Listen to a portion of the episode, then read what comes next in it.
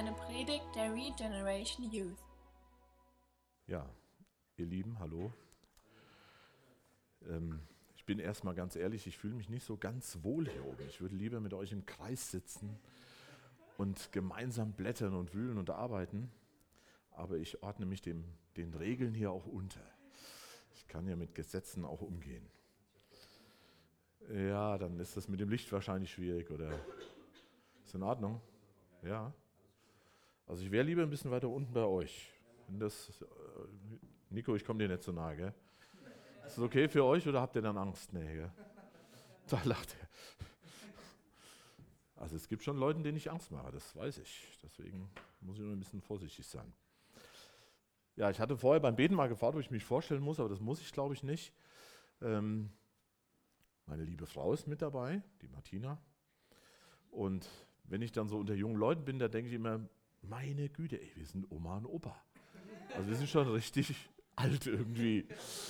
Aber ähm, wir haben uns eben unterhalten auch, äh, dass es gut ist, auch zusammen zu sein in, innerhalb der Generationen. Und äh, ich profitiere auch sehr viel und sehr gerne von jungen Leuten. Und ich hoffe, dass ihr auch ein bisschen profitiert von den älteren Menschen, die schon ein bisschen Erfahrung haben. Und ähm, letztlich soll es dazu dienen, dass Gott geehrt wird und dass wir wachsen hin als Gemeinschaft zu Jesus. Und ähm, genau. Ähm, das Thema heute Abend, bevor wir da einsteigen, will ich noch was äh, vorausschicken. Ähm, mal kurz die Frage in die Runde, wer kennt die Geschichte von Jesus und dem reichen Jüngling? Fast alle. Also ein junger Mann, viel Schotter, kommt zu Jesus. Und was wissen wir aus der Geschichte? Ähm, wir lesen es jetzt nicht. Wir wissen, dass Jesus ihn liebte. Richtig? Steht ja da. Als er wegging, Jesus liebte ihn. Wir wissen auch aus der Geschichte, dass der reiche Jüngling nach der Begegnung mit Jesus sich schlecht fühlte, oder? Es steht da, er ging traurig weg. Jetzt die prinzipielle Frage, also ich bin ein Prinzipienreiter, ich habe gern biblische Prinzipien, dass wir die lernen und verinnerlichen, unabhängig werden von unseren Gefühlen. Die Erkenntnis ist, hat man oder anders gefragt, Liebe bedeutet nicht immer gute Gefühle, richtig? Ich sehe jetzt zaghaftes Nicken. Und keine Liebe bedeutet auch nicht immer schlechte Gefühle. Was ist das Gegenteil von Liebe? Wer weiß das? Sehr gut. Viele sagen Hass. Ich bin ja oft im Knast. Kommt sofort der Hass, weil die Männer oft hasserfüllt sind. Aber Gleichgültigkeit, das ist viel, viel schlimmer als Hass. Weil wenn man jemanden hasst, dann hat man ja Beziehung. Dann bewegt einem ja das Herz dieses Menschen. Wenn man aber völlig gleichgültig ist, das ist wirklich das Gegenteil von Liebe. Und deswegen möchte ich am Anfang sagen, es kann passieren, dass ihr euch schlecht fühlt nach diesem Abend. Mir macht es auch keinen Spaß. Manche denken irgendwie, ich hätte da Spaß dran, Dinge zu lehren, die äh, hinterher so schlechten Gefühlen führen. Natürlich neigen wir auch hin und wieder als Neustarter dazu, jetzt bin ich doch wieder bei Neustart, siehst du, ist doch irgendwie in mir, weil wir oft nur ganz, ganz winzige Begegnungen haben, Zeitfenster haben im Gefängnis, die Dinge auf den Punkt zu bringen. Und da muss man sehr hart und klar einfach äh, die Dinge auf den Punkt bringen, um ja überhaupt irgendwas zu erreichen in einer halben Stunde, weil man weiß, man sieht die Menschen nie wieder. Ähm, dennoch macht das keinen Spaß, zu wissen, man spricht jetzt über ein Thema, was überwiegend eher schlechte Gefühle auslöst und auch vielleicht eine, eine, einen Diskurs, eine Debatte. Ähm, aber merkt euch dieses Prinzip, auf keinen Fall steckt dahinter mangelnde Liebe. Ich bin eben noch ein bisschen durch die Gegend gejuckelt, ich noch, wollte noch was holen und äh, bin ein paar Runden mit dem Auto gedreht, dass ich mal Stille hatte. Meine liebe Frau war zu Hause, die war schon ein bisschen noch dynamisch. Und ähm, dann hat es mir schon richtig auch nochmal durch den Magen so gequält. Ich weiß nicht, ihr kennt die Stelle, wo Jesus dann aus dem Boot kommt und sieht die Menschenmenge und dann steht da, es hat sich ihm der Magen umgedreht. Also so kann man das auslegen, wenn man das wortwörtlich liest. Und eben weil es den bewegt hat. Es hat ihn bewegt, die Menschen zu sehen, sind wie Schafe ohne Hirten. Jetzt seid ihr ja nicht wie Schafe ohne Hirten. Ihr habt ja schon viel von Jesus gehört und doch ähm, dreht es mir auch immer schon mal den Magen um, wenn ich weiß, ich möchte über Dinge sprechen, die schwer sind und die auch äh, ja, was auslösen können, was nicht schön ist. Ähm, gut, ich will das nicht zu schlecht reden, ähm, aber ich will damit sagen, auf gar keinen Fall ist es mangelnde Liebe, sondern eher sogar die Liebe, die mich dazu treibt, den Mut zu haben, das auch deutlich anzusprechen. Weil wenn ihr mir egal wärt, dann würde ich was Nettes sagen, dann wäre ich beliebt und dann würden alle sagen, boah, super und der darf wiederkommen. Und mal sehen, wie das nach dem heutigen Abend wird. okay, ich würde gerne auch nochmal beten. Vielen Dank übrigens für den, für den Lobpreis und auch für die Gedanken, die du weitergegeben hast, auch durch die Lieder und auch durch dein Gebet. Ähm, ja, wir beten nochmal und dann steigen wir mal ins Thema ein.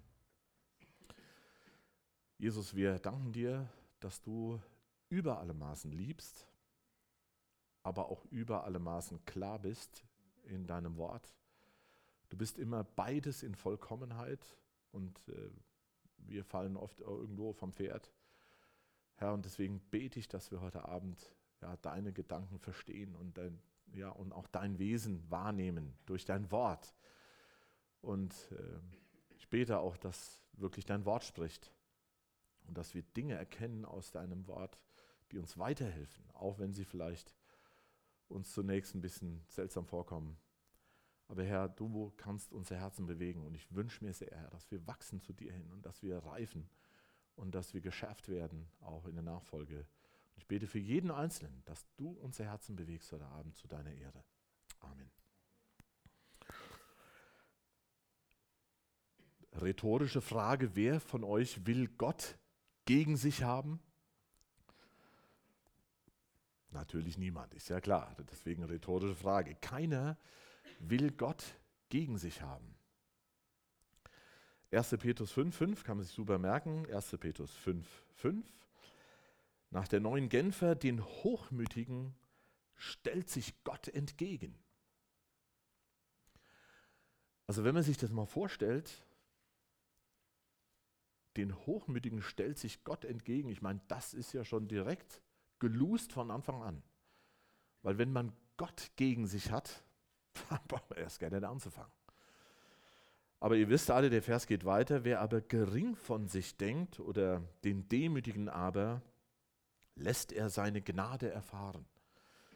Das ist so der, die Kernaussage. Den Vers kennen wir alle. Er steht auch noch an ein, zwei anderen Stellen in der Schrift. Den Hochmütigen stellt sich Gott entgegen, wer aber gering von sich denkt, den lässt Gott seine Gnade erfahren. Deswegen wollen wir heute Abend nachdenken über Demut und zwar über einen ganz bestimmten Punkt, über eine ganz bestimmte Facette von Demut. Ähm, bevor wir da tiefer einsteigen, äh, auch prinzipiell von den Gedanken will ich gerne noch mal ganz kurz erwähnen, was Demut nicht ist. Demut ist nicht Stillsein. Es gibt ja so Menschen, die sind immer ganz still und unauffällig. Die sind dann still und unauffällig, aber nicht demütig. Also ob sie demütig sind, wissen wir nicht. Aber still sein und unauffällig sein ist nicht gleichbedeutend mit demütig sein, sondern es ist was völlig anderes. Demut ist auch nicht Duckmäuserei. Kennt ihr das Wort noch, so als junge Leute? Duckmäusern? Also wir haben das früher immer gesagt, das sind Duckmäuse. Also irgendwie so, der, der geht immer so den, das so der, im Knast sagt man der Pico. Das ist der allerletzte, der kriegt immer noch einen Tritt. So, so, wenn irgendeiner kommt, der ein bisschen lauter, ein bisschen dicker, ein bisschen größer ist, ich bin ja immer ziemlich laut und groß und dick, und deswegen dann kommen, also es gibt so, ich weiß, wenn ich manche Begegnungen habe, denke ich mir, oh, ich muss leise sein, aber die ducken sich immer. Aber Duckmäusern ist auch nicht Demut. Das ist auch eine, eine, Charakterart, aber es ist nicht Demut. Und was auch nicht Demut ist, das ist den untersten Weg zu gehen. Es, sicherlich gibt es immer mal wieder Situationen, wo auch demütige Menschen den untersten Weg gehen, aber wenn man immer nur den untersten Weg geht, so ein bisschen wie Duckmäuse nur in fromm ausgedrückt, das ist auch nicht Demut. Und wir könnten das jetzt noch weiter ausführen, aber ich will mich da nicht zu lange aufhalten. Also wir sollten ähm, nicht so schnell irgendwelche äußeren Charakterzüge von Menschen, von Persönlichkeiten in Verbindung bringen mit Demut, sondern wir gucken uns nachher an, ähm, dass wir da eine ganz andere, in eine ganz andere Richtung kommen. Jetzt könnten wir viele Aspekte zu diesem Thema auch uns anschauen. Das ist also jetzt heute Abend nicht allumfassend, ähm, sondern es gibt äh, eine schöne Stelle auch im Neuen Testament, wo wo es darum geht, achtet einander höher als euch selbst, kennt ihr sicher, gell? Also da könnten wir jetzt drüber reden, über den Umgang miteinander. Was bedeutet Demut an dieser Stelle, den anderen höher zu achten? Darum soll es heute Abend aber nicht gehen. Dann gibt es, ähm, dann gibt es eine schöne Beschreibung in Galater 5, wo beschrieben wird, wie ein wirklich ausgeprägter geistlicher Mensch, wie der, wie der in seinem Charakter auch ja, sich darstellt. Der, äh, ihr kennt diese Galater 5, äh, ab 22 ist es Friede, Freude, Geduld, Langmut, Selbstbeherrschung und Demut. Also das sind Charakterzüge, die eines reifen Christen auch ja, die zu ihm gehören, die zu ihm passen. Aber darum soll es heute Abend auch nicht gehen. Es geht also auch nicht um unseren Charakter heute Abend. Könnte man auch lange drüber lehren und einen Abend machen. Und äh, man könnte auch zum Beispiel das Thema Demut erarbeiten, erarbeiten an, dem, an dem Vorbild Jesu. Wir können uns Jesus angucken, wie er gelebt hat und ähm, könnten daran äh, einen Abend machen und könnten uns anschauen, äh, wie Demut ist was Demut ist. Aber das sind alles verschiedene Aspekte, verschiedene Facetten, auf die ich heute Abend nicht eingehen will, sondern ich möchte ein grundlegendes Prinzip mit euch betrachten über das Thema Demut, ähm, was sehr grundlegend ist, grundprinzipiell. Quasi so äh, die Grundvoraussetzung, um über all die anderen Facetten der Demut auch nachzudenken ein Grundverständnis.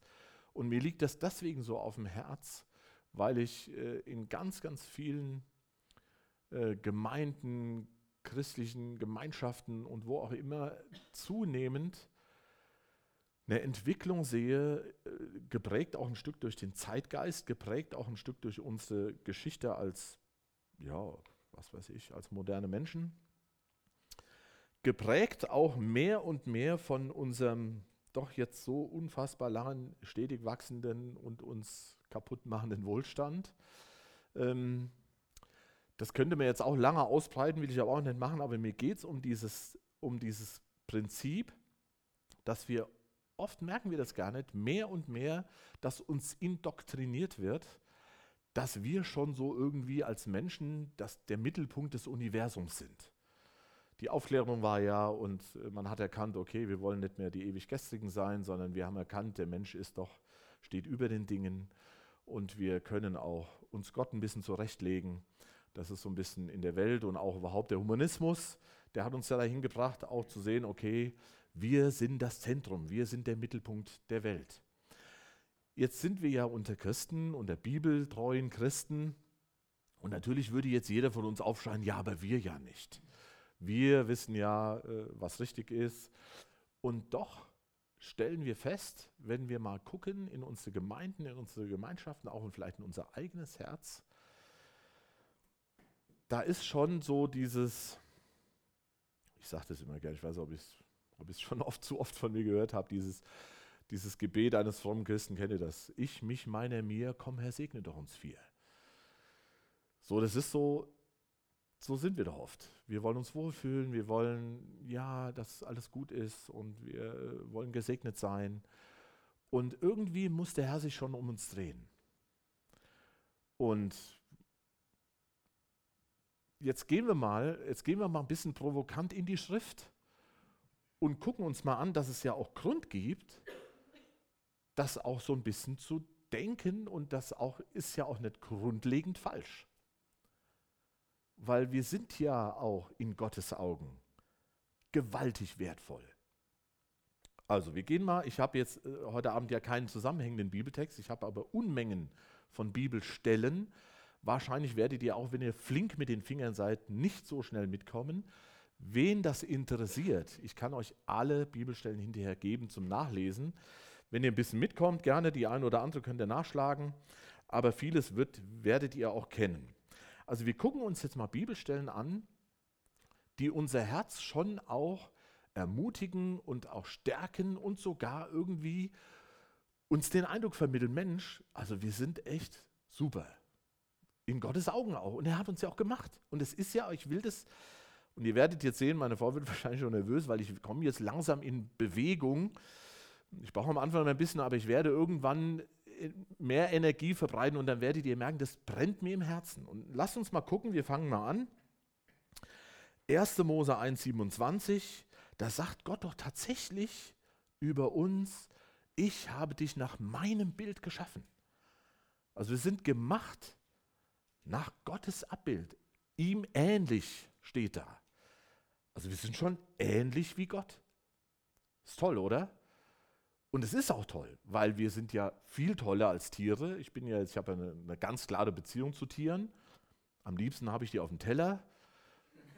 Bis die da hinkommen, gehe ich auch gut mit denen um. Manche Tiere, die denke ich, das ist gefallene Schöpfung, die mache ich einfach platt.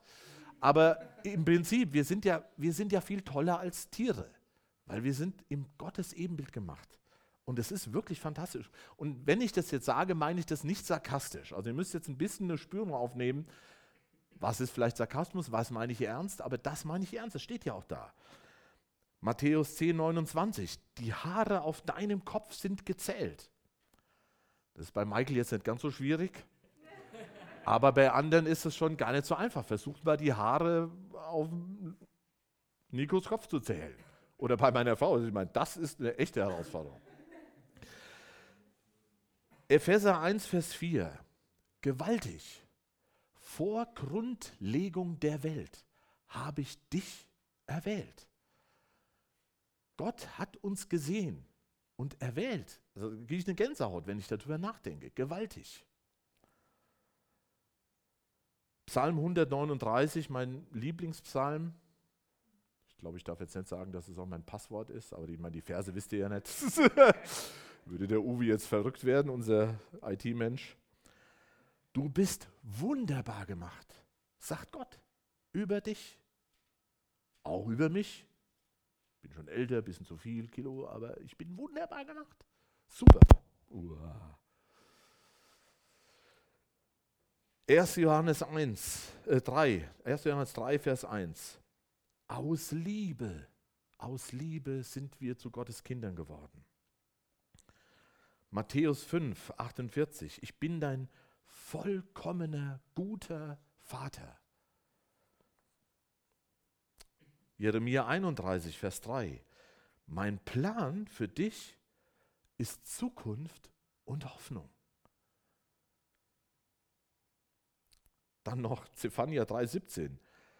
Gott freut sich über dich und jauchzt. Stell dir mal vor, Gott denkt über dich nach und jauchzt und freut sich. Das ist doch gewaltig, oder? Römer 8 kennen wir alle. Nichts kann dich trennen von meiner Liebe.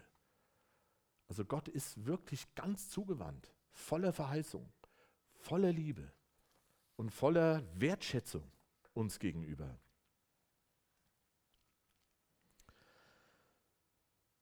Und jetzt möchte ich noch, ein, also ich bin auch begeistert, begeistert von Poesie. Die Bibel ist ja auch voller Poesie. Und ich möchte einen Text lesen, der ist wirklich, der, der, der ist so poetisch auch, wunderbar. Lasst ihn mal richtig auf euer Herz wirken. Da steht sogar vorher extra, so spricht Gott, der Herr. Du warst der Inbegriff von Weisheit und vollendeter Schönheit. Du hast in Eden gewohnt, dem Garten Gottes. Du warst mit allen nur denkbaren Edelsteinen geschmückt.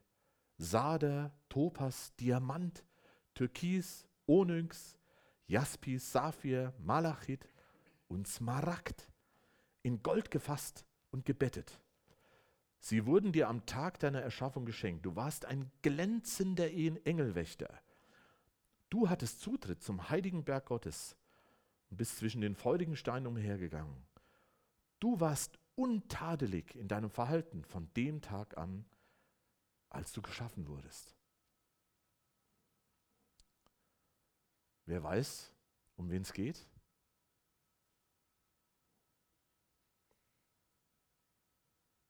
Wie heißt der, die Person, um die es da geht?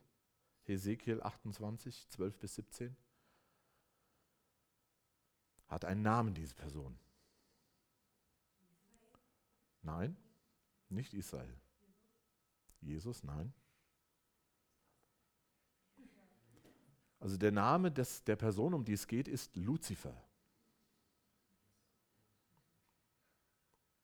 Und ihr merkt, jetzt wendet sich das Blatt.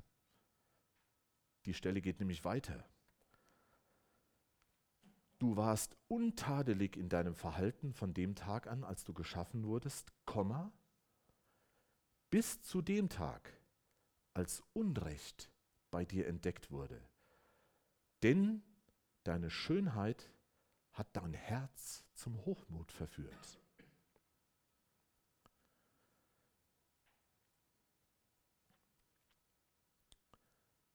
Und da liegt der Hase im Pfeffer oder des Pudels Kern oder was auch immer. Was sagt ihr denn heute? Keine Ahnung. Und es war wirklich so. Und ich meine, Gott sagt es ja nicht, weil er denkt, ja, ich sage jetzt was, was Nettes über Luzifer. Weil der ja vorher wirklich auch einigermaßen nett war. Nein.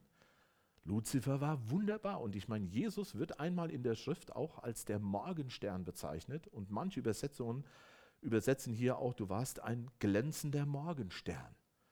Also die gleichen Attribute, die über Jesus gesagt werden, wurden über Luzifer gesagt. Bis zu diesem kleinen Komma. Bis zu dem Tag, als Unrecht bei dir entdeckt wurde. Deine Schönheit hat dein Herz zum Hochmut verführt. Und das ist dieses ganz grundlegende Prinzip. Wir bauen jetzt eine Spannung auf. Auf der einen Seite sind wir all das und Gott steht zu uns mit all dem, was ich eben gelesen habe. Und das steht verheißen in der Bibel und das gilt uns auch. Aber genauso wissen wir, dass wir durch Luzifer und später dann Adam, na, Eva und Adam. Adam Adam steht gerade dafür. In der ganzen Bibel, auch Hebräer überall, Adam hält den Kopf dafür hin und ist auch richtig so. Luzifer hat sie verführt und die Ursache dafür war Hochmut. Und jetzt wieder, Gott widersteht den Hochmütigen. Er hat Luzifer verbannt und er hat die Menschen verführt und jetzt sind wir alle nicht nur die Menschen, die denen Gott diese wunderbaren Dinge zusagt, die sind wir auch, aber wir sind auch die Menschen, von denen wir jetzt lesen werden. Und da lese ich jetzt auch die Bibelstellen und sage die dazu. 1. Mose 6, Vers 5.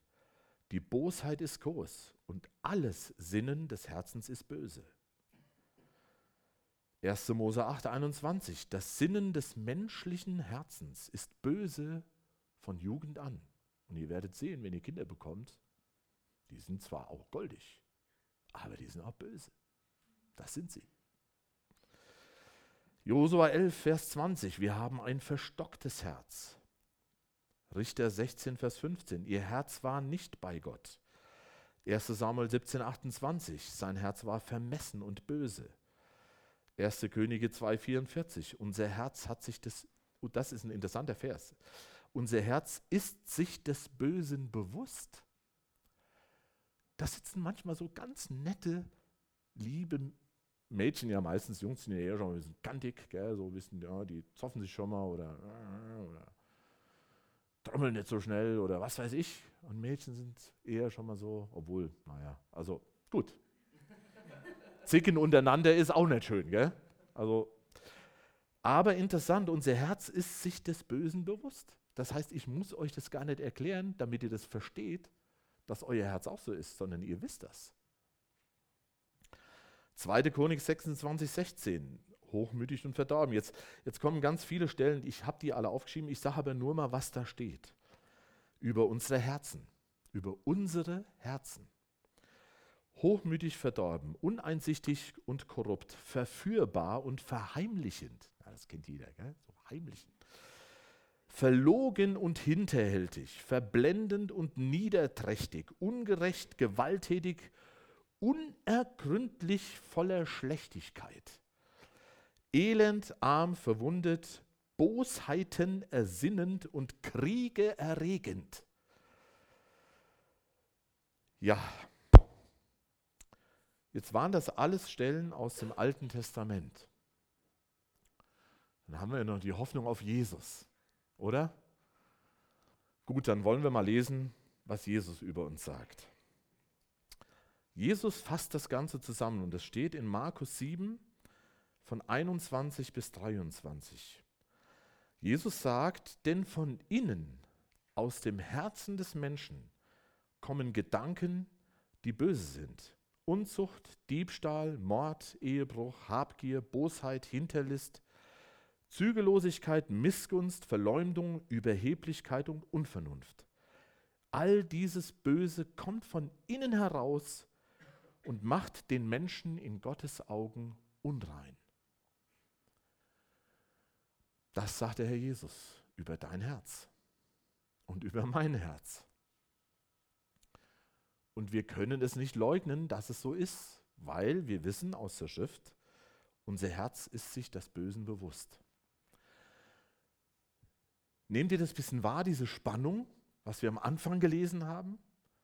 Wie Gott uns sieht, und was er uns verheißt und wie er uns ermutigt und wie er sagt, ich habe euch wunderbar gemacht.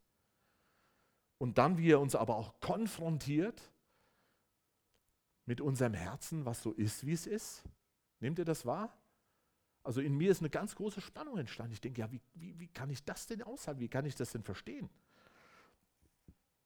Also wie können wir das unter einen Hut kriegen oder wie können wir ja, geliebt sein und frei sein in Jesus und all das Gute auch für uns voller Freude und Dankbarkeit nehmen, auf der anderen Seite uns aber bewusst sein unseres niederträchtigen Herzens, unseres bösen Herzens. Und jetzt komme ich zum Punkt,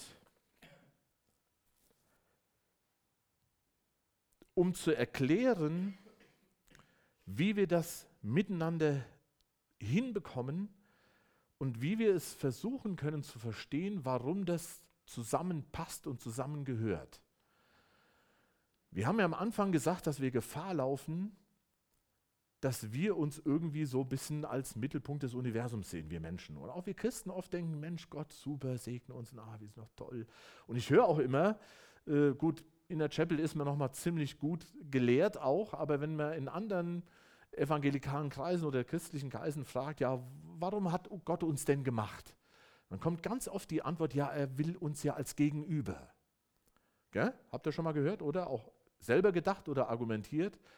Ja, Gott will uns ja als Gegenüber. Vergesst es. Falsch, biblisch falsch. Werde ich euch gleich erklären. Gott braucht uns nicht als Gegenüber. Das hat er überhaupt nicht nötig. Der braucht dich nicht und mich nicht. Er hätte uns überhaupt nicht machen müssen, weil Gott ist Gemeinschaft. Drei in eins und sie sind vollkommen. Und sie genügen sich selbst. Gott genügt sich selbst. Er hat uns natürlich gemacht und wir sind dadurch sein Gegenüber geworden. Aber denken wir doch bloß nicht, er bräuchte uns. Never. ja, warum hat Gott uns denn dann gemacht? Dann höre ich immer, weil er uns so liebt.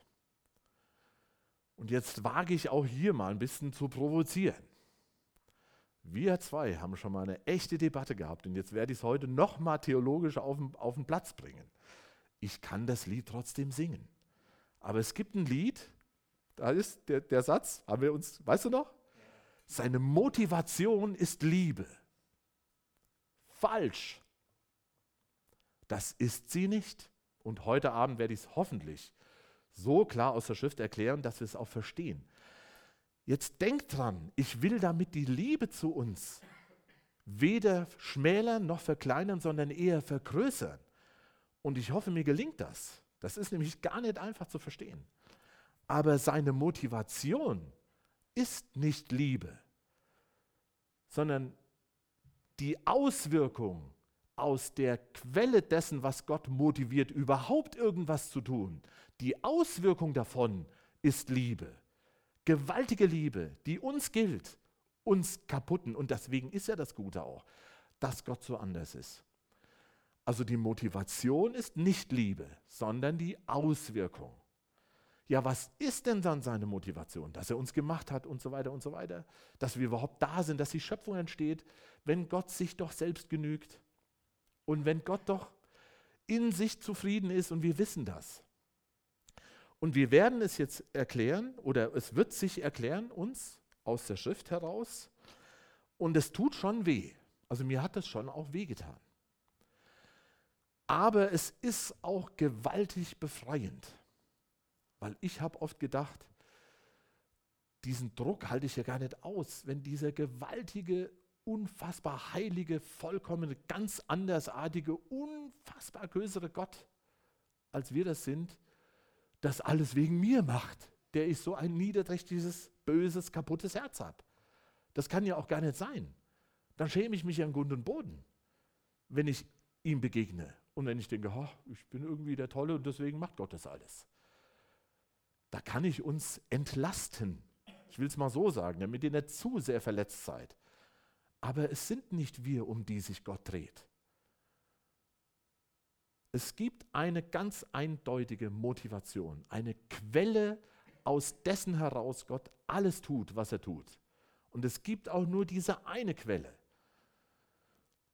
Und es ist für uns so schwer zu verstehen, weil wenn ein Mensch so wäre, dann wäre es zum Kotzen.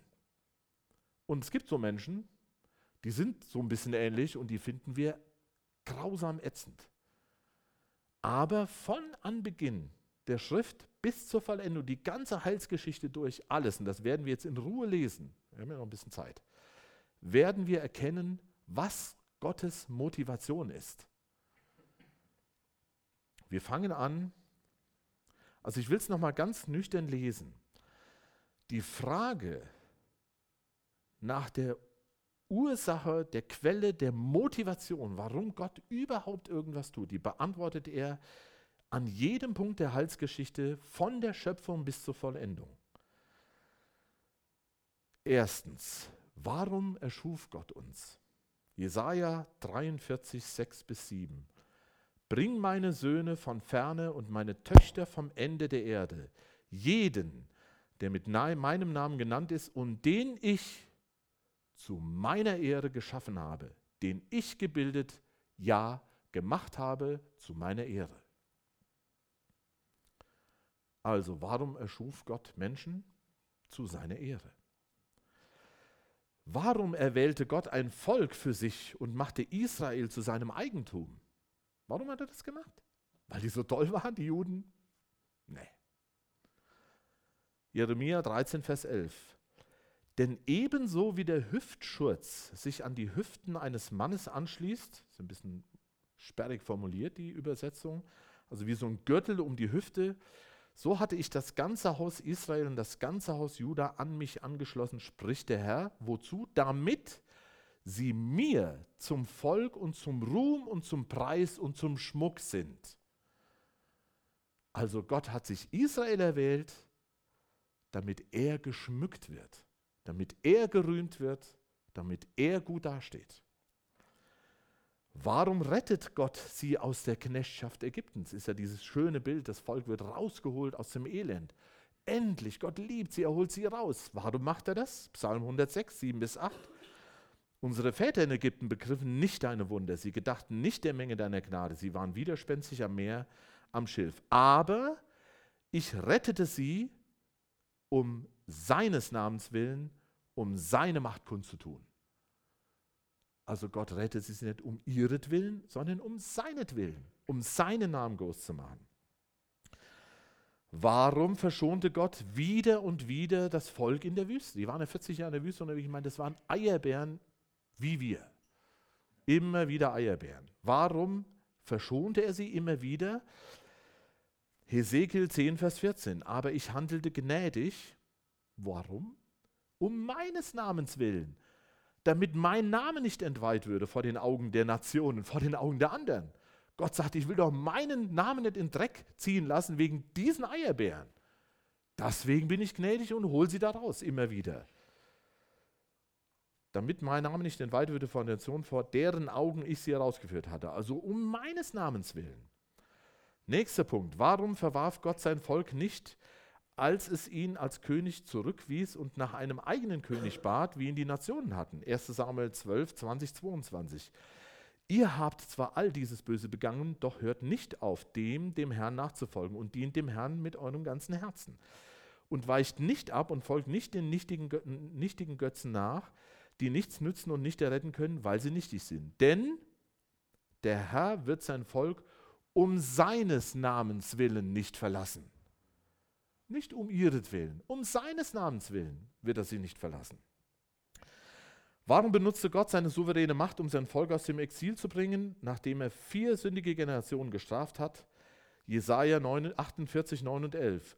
Um meines Namens willen halte ich meinen Zorn zurück. Und um meines Ruhmes willen bezähme ich mich dir zugute, um dich nicht auszurotten. Und jetzt eine doppelte, also eine Bestätigung. Ihr müsst mal spüren, was Gott da um meinetwillen, um meinetwillen will ich es tun, denn sie würden meinen Namen entweiht werden. Meine Ehre gebe ich keinem anderen. So spricht Gott. Um meinetwillen, nicht wegen euch. Ezekiel 36, so spricht der Herr, nicht um euretwillen handle ich, Israel, sondern um meines heiligen Namens willen, den ihr entweiht habt unter den Nationen, zu denen ihr gekommen seid. Und ich werde meinen großen, unter den Nationen entweihten Namen heiligen, den ihr mitten unter ihnen entweiht habt, und die Nationen werden erkennen, dass ich der Herr bin, spricht der Herr. Wenn ich mich vor euren Augen als heiligerweise nicht um euretwillen tue ich es, spricht der Herr.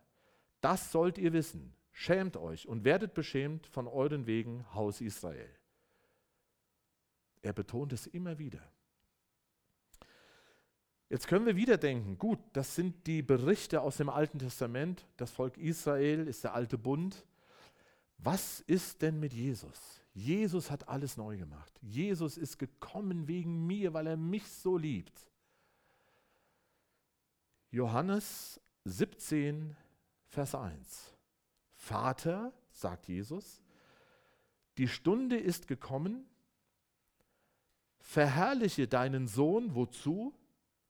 Damit die tollen Menschen gerettet werden? Verherrliche deinen Sohn, damit der Sohn dich verherrliche. Und das ist die Ursache und die Quelle und der Grund und die Motivation, warum Gott liebt, warum Jesus am Kreuz gestorben ist. Weil er sich selbst noch mehr verherrlichen will, als er eh schon verherrlicht ist. Und warum wird Jesus am großen Tag der Vollendung wiederkommen? 2. Thessalonicher 1, 9 und 10. Sie werden Strafe leiden, ewiges Verderben vom Angesicht des Herrn und von der Herrlichkeit seiner Stärke, wenn er kommt, um an jenem Tag in seinen Heiligen, in seinen Heiligen, uns, was wird daran sein? In seinen Heiligen verherrlicht und in all denen bewundert zu werden, die geglaubt haben. Gott wird wiederkommen, Jesus wird wiederkommen um verherrlicht zu werden, um bestaunt zu werden. Das ist der Grund. Also von Anfang bis zum Ende ist die treibende Kraft im Herzen Gottes die Suche danach, für seine Herrlichkeit gepriesen zu werden. Von der Schöpfung bis zur Vollendung gilt seine letztendliche Verpflichtung sich selbst allein. Sein unveränderliches Ziel in allem, was er tut, ist, die Ehre seines Namens groß zu machen und für seine Gnade und Macht bewundert zu werden. Er ist unendlich eifersüchtig, wenn es um seinen Ruf geht.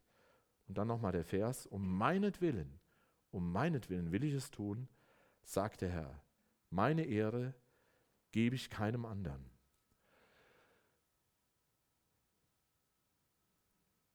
Die Auswirkungen dieses, dieser Motivation, sich selbst immer mehr zu verherrlichen, uns dazu zu machen, damit er noch toller dasteht, dass er gepriesen wird von allen.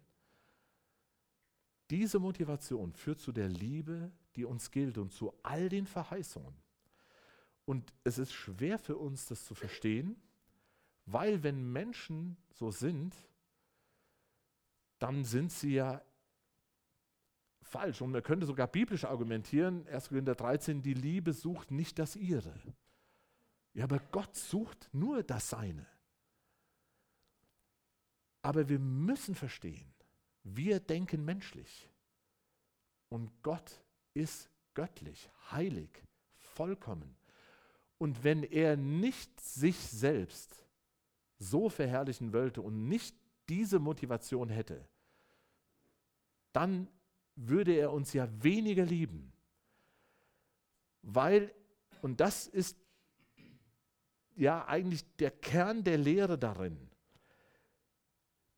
wenn er diese, diese Motivation hat und wenn alles dazu führen muss, dass er noch viel mehr verherrlicht wird, dann kann es ja nur einen Ausdruck geben, wenn er uns das aller, allergrößte, beste, herrlichste, wunderbarste, vollkommenste geben will, um uns unsere Wertschätzung zu zeigen, aber aus diesem Grund auch wieder verherrlicht zu werden. Und das ist er selbst. Versteht ihr? Also dadurch, dass Gott so vollkommen ist und nur seine eigene Ehre sucht, sich dann aber entscheidet, und ich selbst gebe mich hin für diese Menschen, das macht ja die Liebe zu uns noch viel größer, als wie wenn wir erfahren würden aus der Bibel, dass er uns um unseretwillen liebt, die wir doch so böse Herzen haben. Versteht ihr das? Ich denke, also ich habe es oft gelesen und wochenlang durchwühlt, bis ich es verstanden habe. Deswegen, ich würde es jetzt gut verstehen, wenn ihr es noch nicht durchdrungen habt. Aber dieses Prinzip ist so wichtig, weil es erstens dazu führt, dass wir ihn noch mehr verherrlichen und zweitens uns entlastet. Wenn ich irgendwie wie Luzifer so toll sein müsste, dass Gott sagt, oh, wegen dir, Arne, mache ich das alles, dann würde ich immer denken, ah nee, Jesus, ich bringe mal ein Bild. Die Martina hat mal ein Buch gelesen, ich lag neben im Bett und es ging irgendwie um, äh, jemand hat geschrieben, um, um Menschen für Jesus zu gewinnen. Und der hat dann geschrieben, Jesus will eine Rolle im Film deines Lebens spielen. Und sie las es so vor und ich denke, ich sehe einen Film von meinem Leben. Ah, denke ich, wer will den denn sehen? Den will ich doch nicht sehen und andere schon gar nicht. Diesen Kackfilm von meinem Leben mit all dem Mist. Also wenn das jetzt wirklich ein Film von meinem Leben, mit meinen Heimlichkeiten, mit meinem abgemessenen, das will keiner sehen. Das wollt ihr nicht sehen. Und ich will auch, glaube ich, den Film von deinem Leben nicht sehen. So einen richtig offenen, akribischen, gebohrten Film. Und dann soll Jesus da eine Rolle drin spielen. Denke ich, ja, Hanne Tiran, äh. und Jesus irgendwo, oh, guck mal, Jesus hat eine Rolle. Ja, das ist doch ätzend. Ich habe hab das wirklich, ich habe mir das ausgemalt, denke, ich, das will ich nicht. Das, das will, ich will doch keinen Film. Und dann denke ich, okay, wenn ich dieses Bild benutzen müsste, dann will ich einen Film sehen und es kann auch nur diesen einen Film geben, Jesus Christ Superstar. Das ist der einzige Blockbuster ever.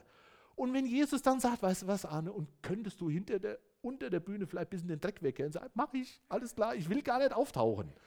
Versteht ihr? Weil ich bin ja ein niederträchtiger Mensch und mein Herz ist böse. Und ich kann doch vor diesem heiligen Gott nicht bestehen und schon gar nicht einen Film über mein Leben sehen, wo Jesus eine Rolle spielen soll. Versteht ihr den Unterschied? Er ist herrlich, er ist gewaltig, er ist barmherzig, er ist gut, er ist Liebe Und er gibt uns sich selbst, dieses vollkommene, liebende, gewaltige, und er macht es, um noch herrlicher dazustehen. Das ist doch super. Da können wir doch, wir werden doch nur beschenkt. Wir werden doch nur beschenkt. Und wir können frei sein, können sagen, super, Jesus, dass es keinen Film über mein Leben gibt, sondern über dich. Und wir können doch froh sein, dass du uns mit die, uns dich selbst geschenkt hast. Diesen vollkommenen, sich selbst verherrlichenden, heiligen, gewaltigen Schöpfergott, der hat sich uns selbst gegeben. Uns niederträchtige, böse Herzen.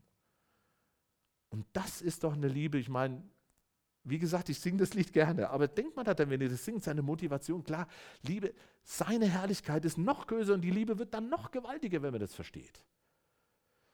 Puh, versteht ihr das? Ein bisschen? Müsste man nachwühlen. Also, Jesus ist nicht am Kreuz gestorben, um uns in erster Linie zu retten, sondern Jesus ist am Kreuz gestorben, um Gott zu verherrlichen und diese gewaltige Liebe schwappt zu uns und wir werden gerettet. Das ist befreiend, das ist eine gewaltige Liebe. Aber, und jetzt kommt das Ergebnis davon, das muss zur Demut führen. Und das ist dieses Grundprinzip der Demut, dass wir verstehen, wer wir sind und dass wir verstehen, wer Gott ist. Und dass wir nicht die Tollen sind, um die Gott sich dreht, sondern dass wir die Beschenkten, die Geliebten sind, die sich um Gott drehen. Er ist das Zentrum der Geschichte des Universums. Er ist der Tolle. Er ist der Gewaltige. Und wir sind Beschenkte, Geliebte, Herausgerettete, aber niederträchtige, böse Herzen, bis wir zum Herrn gehen. Ich habe gelesen ein Zitat, ganz kurzes Zitat von einem Mann, der heißt Heinrich Hans Jakob. Um demütig zu sein, braucht es nichts als offen und ehrlich seine eigene Armseligkeit zu betrachten und sie einzugestehen. Und glaubt mir, das ist so befreiend, zu wissen, ich kann das eingestehen. Ich bin nicht toll. Muss ich aber auch nicht sein, weil Gott ist toll. Jesus ist toll. Und ich schließe mit einem ganz, ganz alten Lied. Ich habe unter unseren neuen Liedern gesucht, aber ich habe keins gefunden, was es so ausdrückt wie dieses alte Lied. Und vielleicht können wir wirklich uns neigen und die Augen schließen und das betend hören und das ganz tief verinnerlichen. Weil das, das, das spricht mir so aus dem Herzen und das wünsche ich uns allen, dass wir dieses Prinzip der Demut verstehen. Mir ist Erbarmung widerfahren. Erbarmung, deren ich nicht wert. Das zähle ich zu dem Wunderbaren. Mein stolzes Herz hat's nie begehrt. Nun weiß ich das und bin erfreut und rühme die Barmherzigkeit. Ich hatte nichts als Zorn verdient und soll bei Gott in Gnaden sein. Gott hat mich mit sich selbst versöhnet und macht durchs Blut des Sohns mich rein. Wo kam das her? Warum geschieht's? Erbarmen nichts und weiter nichts.